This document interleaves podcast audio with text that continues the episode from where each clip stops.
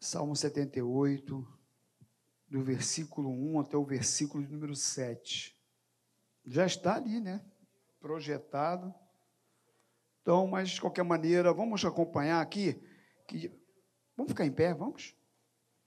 Para lermos a palavra de Deus. 78, vamos ler até o 7, depois a gente vai ler mais alguns versículos desse salmo. Como ele é muito grande, né? Razoavelmente, são 72 versículos, mas nós vamos ler do 1 até o 7, que diz assim: Escutai, povo meu, a minha lei, prestai ouvidos às palavras da minha boca, abrirei os lábios em parábolas e publicarei enigmas dos tempos antigos. O que ouvimos e aprendemos, o que nos contaram nossos pais, não encobriremos a seus filhos, contaremos à vindoura geração os louvores do Senhor e o seu poder, e as maravilhas que fez. Ele estabeleceu um testemunho em Jacó e instituiu uma lei em Israel e ordenou a nossos pais que os transmitissem a seus filhos, a fim de que a nova geração os conhecesse, filhos que ainda não hão de nascer, se levantassem e, por sua vez, os referissem aos seus descendentes, para que pusessem em Deus a sua confiança e não se esquecessem dos feitos de Deus, mas lhe observassem os mandamentos. Só até aí. Feche seus olhos. Senhor, nós queremos te agradecer. Muito obrigado, porque essa reunião tem sido dirigida pelo teu Espírito, dirigida por ti. E nós queremos continuar sendo orientados pelo Senhor. Então, nos ajuda que tudo aquilo que nós dissermos, falarmos nesse tempo, que o teu Espírito Santo possa nos revelar e confirmar aquilo que nós já separamos, mas que possa é, ser realmente confirmado por ti e que a tua igreja seja abençoada e alcançada por essa palavra que é sua. Nós te louvamos e te agradecemos em nome de Jesus Cristo. Amém. Tome seu lugar. Esse salmo tem 72 versículos, como nós falamos. Ele foi escrito por Asaf. Asaf foi um compositor e cantor. E a Bíblia também nos diz que ele era um profeta. Tanto é que os dois primeiros versículos é Deus usando a sua boca para falar com o povo através dessa canção. Olha o que ele, olha o que ele diz. Tua Bíblia está aberta? Então presta atenção. O, o capítulo 78 desse salmo, ele diz assim, ó, começa assim: Escutai, povo meu, a minha lei, prestai ouvidos às palavras da minha boca. Quem é que está falando isso? É Asaf? Não, é Deus. Deus usando a boca de Asaf para dizer para o povo o seguinte: escutai, povo meu, a minha lei, a lei dele, a lei de Deus, prestai ouvidos às palavras da minha boca. Então, meus irmãos, é, Asaf está sendo aqui usado por Deus para compor essa canção e, ao mesmo tempo, uma canção profética para o povo, naquele tempo, naquele momento. E ele continua dizendo: abrirei os lábios em parábolas e publicarei enigmas dos tempos antigos. Então, ele diz assim: Deus falando através dele. Escuta, meu povo, presta atenção no que eu vou falar, fica ligado no que eu vou dizer. Presta atenção naquilo que eu tenho para dizer com vocês. Eu vou falar por meio de parábolas. Eu vou falar por enigmas. E o que isso quer dizer?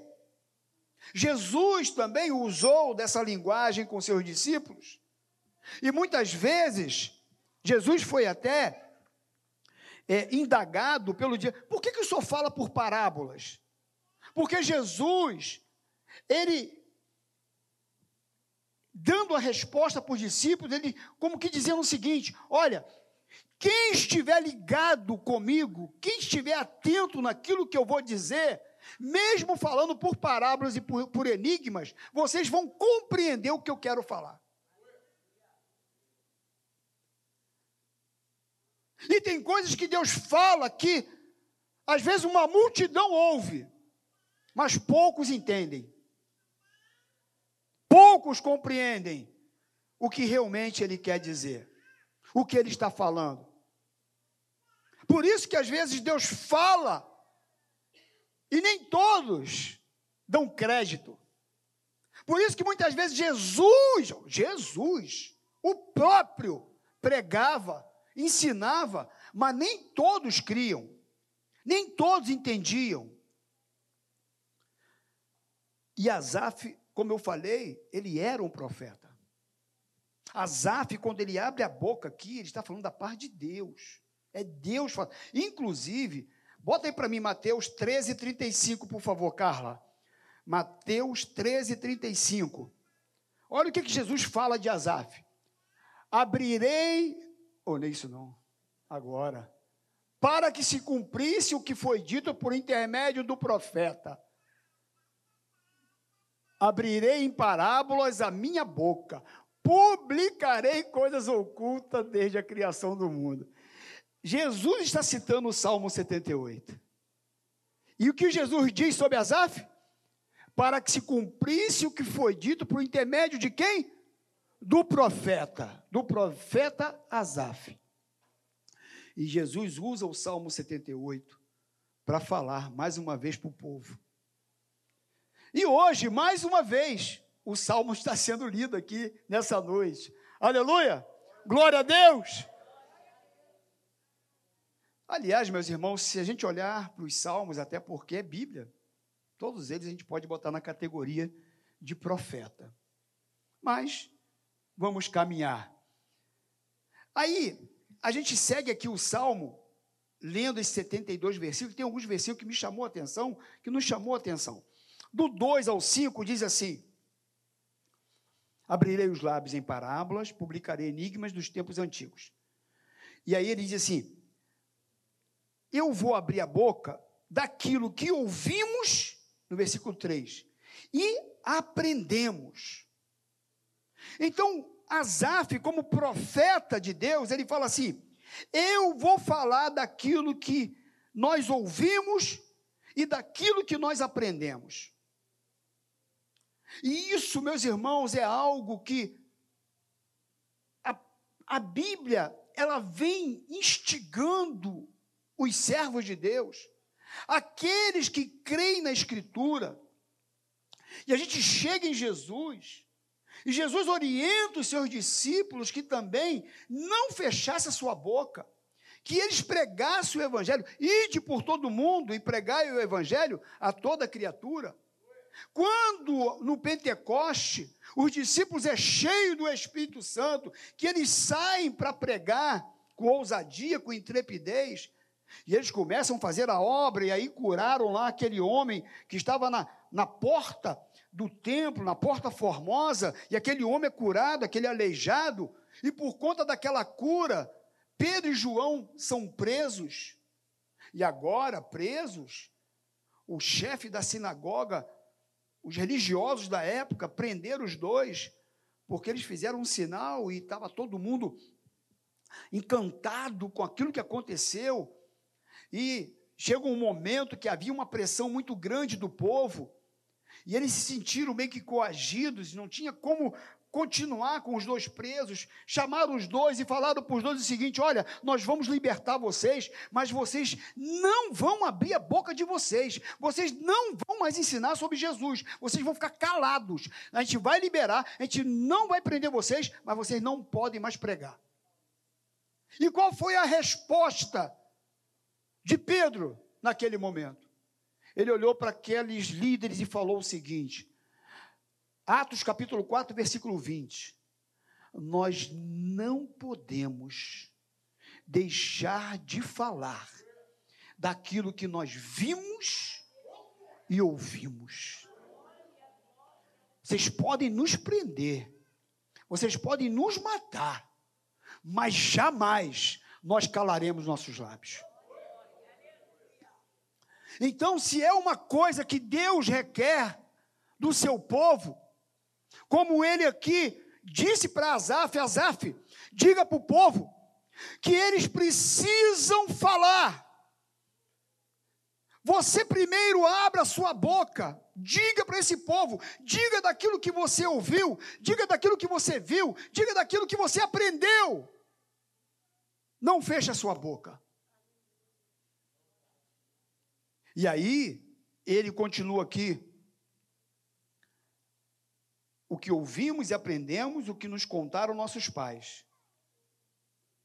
E quando ele fala de pais aqui, meus irmãos, esses pais aqui são os pais mesmo que ensinavam eles, né, no seu dia a dia, no caminhar.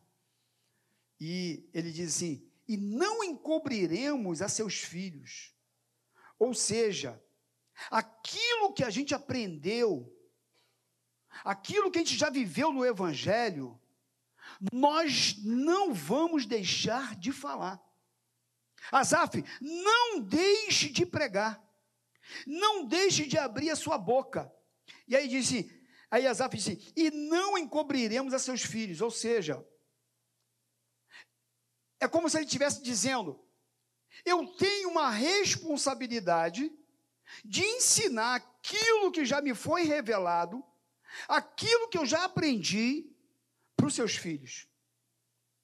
Eu tenho que continuar ensinando os seus filhos.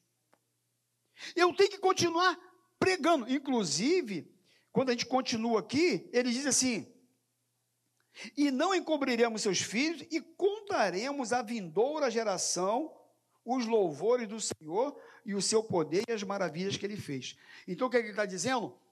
A gente não pode deixar de falar para os seus filhos e a gente não pode deixar de ensinar, de pregar para a geração vindoura aquilo que Deus já fez, não só na minha vida, mas no decorrer da humanidade. Então, qual é o compromisso da igreja? Qual é a responsabilidade minha e sua? Nós não podemos deixar. Isso aqui, meus irmãos, é Deus falando através de um profeta. Que nós queremos usar hoje, agora, para a igreja de hoje. Até porque essa mensagem ela é atual.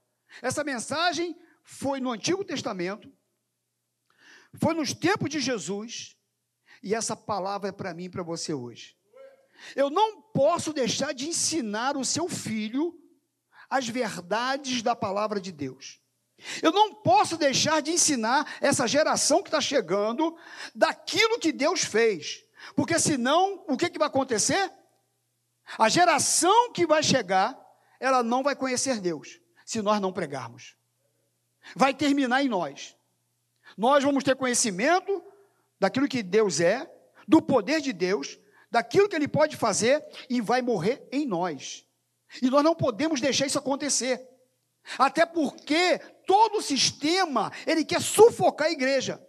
O sistema quer nos calar. O sistema quer que a gente não pregue. O sistema quer que nós não falemos do poder de Deus e das maravilhas dele. Então essa responsabilidade é minha e sua. Eu tenho que pregar para o meu filho. Você precisa pregar para o seu filho. Você tem falado de Deus na sua casa? Você tem lido a Bíblia com seu filho na sua casa? Você tem orado com seu filho na sua casa?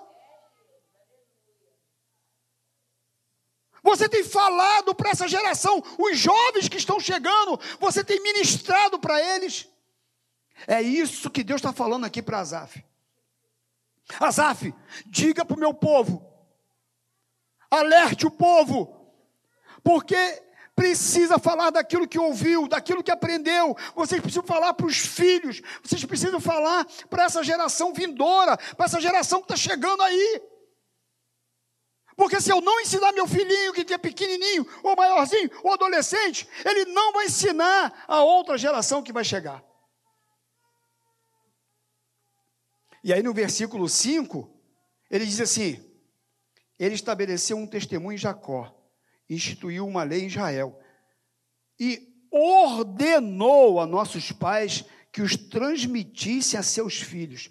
Olha o que ele está falando. E ordenou, ele não pediu, não é uma opção, não é uma escolha para nós, não, não. Ali o que está dizendo que é uma ordem, e isso se cumpre lá em Jesus. Jesus também dá uma ordem aos discípulos: ide, não é?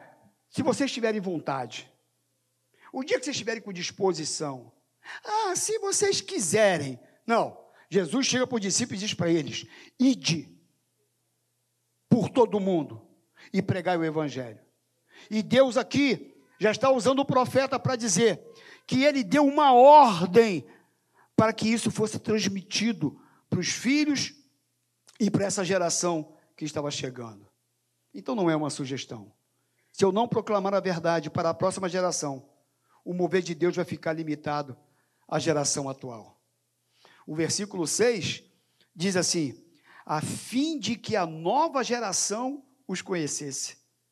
Filhos que ainda hão de nascer, se levantasse por sua vez os referisse aos seus descendentes. Ou seja, quando eu prego para um jovem, quando eu prego para um adolescente, quando eu prego para uma criança, eu estou fazendo com que os filhos que ainda não nasceram conheçam a Deus. Porque você vai morrer, mas você deixou uma semente. Você vai passar, mas lá no céu, tu vai falar. Foi porque um dia eu preguei para aquela pessoa, aquela pessoa pregou para outra, a outra pregou para outra, e para outra, e as gerações vão continuar sendo salvas, porque um dia você se dispôs a pregar o Evangelho para uma pessoa.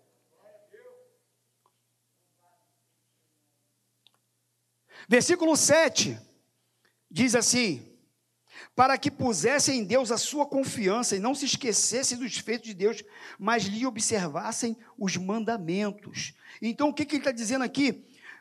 Preguem, preguem, porque quando vocês pregam as maravilhas de Deus, quando vocês pregam a palavra de Deus, diz aqui que para que eles pusessem em Deus a confiança e não se esquecessem dos feitos de Deus, mas lhe observassem os mandamentos.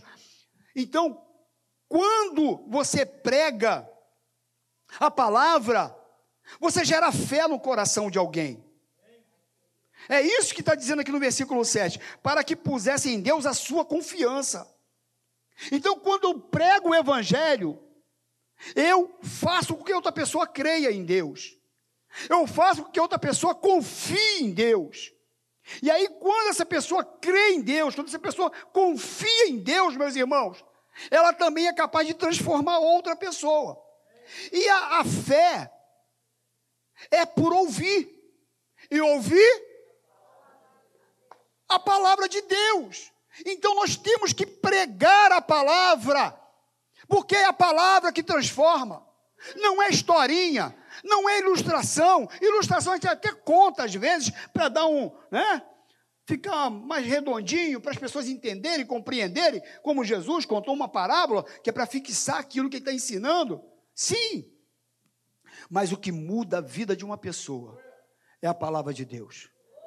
Quando alguém te ligar, te contando um problema, tu pode até dar uma palavra, tá, de ânimo, bacana. Mas você não pode deixar de ministrar a palavra de Deus para ela. Porque o que faz a diferença é Bíblia. O que faz a diferença é a palavra. Não é a minha palavra. Não é eu contar que historinha, sabe? Porque tem muito púlpito que as pessoas não pregam a palavra, contam um monte de história, mas não prega a Bíblia. Porque o que muda o coração de alguém é a palavra de Deus. Conhecereis a verdade, e a verdade vos libertará. Romanos 10, 17 diz que a fé vem pelo ouvir e ouvir a palavra de Deus. Do versículo 8 ao versículo 11, diz assim: e que não fosse como seus pais, geração obstinada e rebelde, geração de coração inconstante e cujo espírito não foi fiel a Deus. Os filhos de Efraim, embora armados de arco, bateram em retirada no dia do combate. Não guardaram a aliança de Deus, não quiseram andar na sua palavra, esqueceram-se das suas obras, das maravilhas que lhes mostrara. Olha o que ele está dizendo aqui, olha o que, que o profeta está dizendo. Vocês lembram da tribo de Efraim? A tribo de Efraim, mesmo armado de arcos, mesmo armados, eles fugiram diante dos seus inimigos, porque não guardaram a aliança de Deus, não guardaram a palavra de Deus, porque eles queriam vencer com a sua força, eles queriam vencer o inimigo com arco e flecha, e foram derrotados muito feio, porque não guardaram a aliança com Deus, não guardaram a palavra de Deus. E o que a gente aprende aqui? Que não são as minhas armas que vai me fazer vencedor.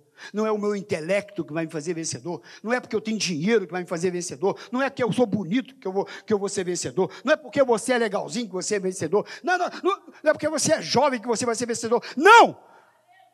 Você só vai vencer o teu inimigo, que muitas vezes é invisível. Somente com a palavra de Deus somente vivendo aliança com Deus. Eu não posso quebrar a aliança que eu tenho com Ele. A aliança não foi feita para se quebrar.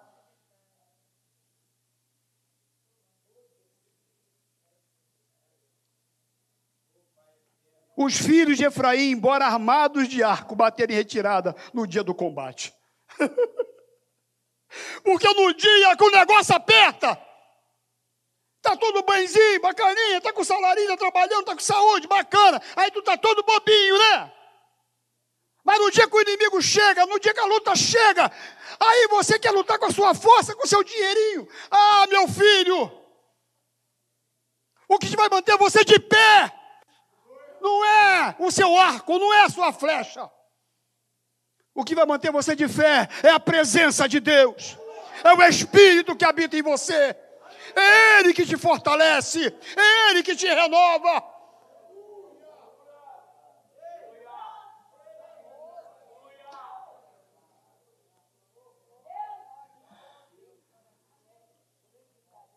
Versículo 32 diz assim: sem embargo, continuar a pecar e não crer nas suas maravilhas. E eles continuaram a errar. Perderam, foram envergonhados e permaneceram no erro. Mas o maravilhoso, sabe, meus irmãos, é que nós temos um Deus de misericórdia. Louvado seja o nome do Senhor Jesus. Versículo 38 e 39 diz assim: Ele, porém, que é misericordioso, perdoa a iniquidade e não destrói. Antes, muitas vezes, desvia sua ira e não dá largas a toda a sua indignação. Lembra-se de que eles são carne, vento que passa e já não volta. Maravilhoso é que Deus olha para mim e para você e vê que a gente é fraco, que a gente é carne, que a gente é o vento, igual o vento que passou, sem força e sem utilidade. E aí então Deus, Ele sabe, olha para nós com esse olhar de misericórdia e sempre nos dá mais uma oportunidade de restauração, de reconciliação. E Ele usa a Sua palavra para nos trazer de volta. É isso que Ele está fazendo nessa noite. Ele quer te trazer de volta para perto dele. E Ele quer dizer para você que Ele te ama, apesar de quem você é. Ele me ama apesar de quem eu sou, das minhas fraquezas, limitações, da minha incredulidade que muitas vezes ronda o meu coração.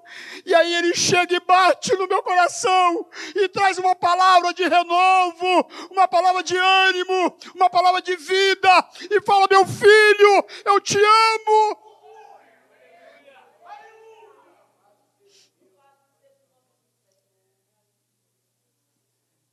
Por isso, Asaf relata alguns feitos de Deus nessa canção, inspirada por Deus e registrada para a geração aqui, como nós estamos aqui hoje. No versículo de número 4, ele diz assim: E não encobriremos a seus filhos, contaremos à vindoura geração os louvores do Senhor, o seu poder e as maravilhas que ele fez. Versículo 7, para que pusesse em Deus a sua confiança e não se esquecesse dos feitos de Deus, mas lhe observasse os mandamentos. É como se ele estivesse falando o seguinte: eu vou lembrar vocês de quem é Deus. Espera aí, que eu vou lembrar vocês quem é o Deus Todo-Poderoso. E aí ele começa aqui do versículo 13 ao versículo 16, contando as maravilhas de Deus. E aí diz assim: dividiu o mar e fê-los seguir, aprumou as águas como um dique, guiou de dia como uma nuvem, durante a noite como um clarão de fogo, e no deserto ele fendeu rochas, lhe deu de beber abundantemente como de abismo, da pedra fez brotar torrentes, fez manar águas como rios. Ele começou a lembrar o povo quem era Deus, quem era o seu Deus. No versículo 43 ao, ao 55, ele vai falando também de como no Egito operou ele os seus sinais e os seus prodígios no campo de Zoan, converteu sangue os rios deles, para que das suas correntes não bebessem, enviou contra eles enxame de mosca, que os devorassem, e rãs que os destruíssem, entregou as larvas e as suas colheitas aos gafanhotos, o fruto do seu trabalho, com chuva de pedra destruiu as vinhas e os seus sicômoros como geada, entregou a Saraiva o gado deles e os raios dos seus rebanhos, lançou contra eles o furor da sua ira, código, indignação, calamidade, legião de anjos, portadores de mares, deu livre curso à sua ira, não poupou da morte a alma deles, mas entregou-lhes a vida a pestilência, feriu todos os primogênitos do Egito, a, a primícia da virilidade, nas tendas de Cã, fez cair o seu povo como ovelhas e guiou pelo deserto como um rebanho, dirigiu com segurança e não temeram ao passo que o mar submergiu os seus inimigos, levou-os até a sua terra santa, até o monte que a sua destra adquiriu, e da presença deles expulsou as nações, cuja região repartiu com eles, por herança, e nas suas tendas fez habitar as tribos de Israel. Deus destruiu todos os inimigos do seu povo para cumprir a promessa que ele tinha feito para o seu povo. É como se Deus estivesse falando o seguinte: oh, é como se Deus usando Azaf e Azaf falando: olha, preste atenção, eu quero dar uma lembradinha a vocês quem é o Deus de vocês. O Deus de vocês abriu o mar vermelho. O Deus de vocês guardou o povo quando ia pelo deserto com uma nuvem. O Deus de vocês tirou água da rocha para saciar a sede deles. O Deus de vocês destruiu todos os inimigos deles e cumpriu a promessa, levando-os até onde ele disse que ia levar.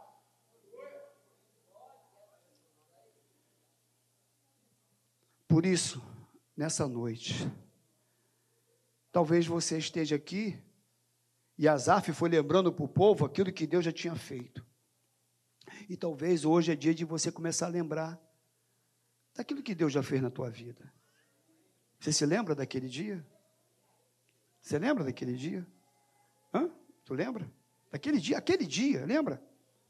Aquele dia sinistro. Você lembra? Aquele dia, lembra aquele dia, Márcia? Você pensou que não tinha mais solução? Você lembra? Você lembra? Esse é o Deus que você serve. Esse é o Deus que nós servimos. Esse é o Deus que está aqui hoje e que a gente não pode se calar. A gente tem que abrir a boca e pregar esse Deus. Para essa geração vindoura, para as crianças, para os adolescentes, para os jovens, para os adultos, ninguém pode deixar de ouvir o Deus poderoso que eu sirvo, que você serve.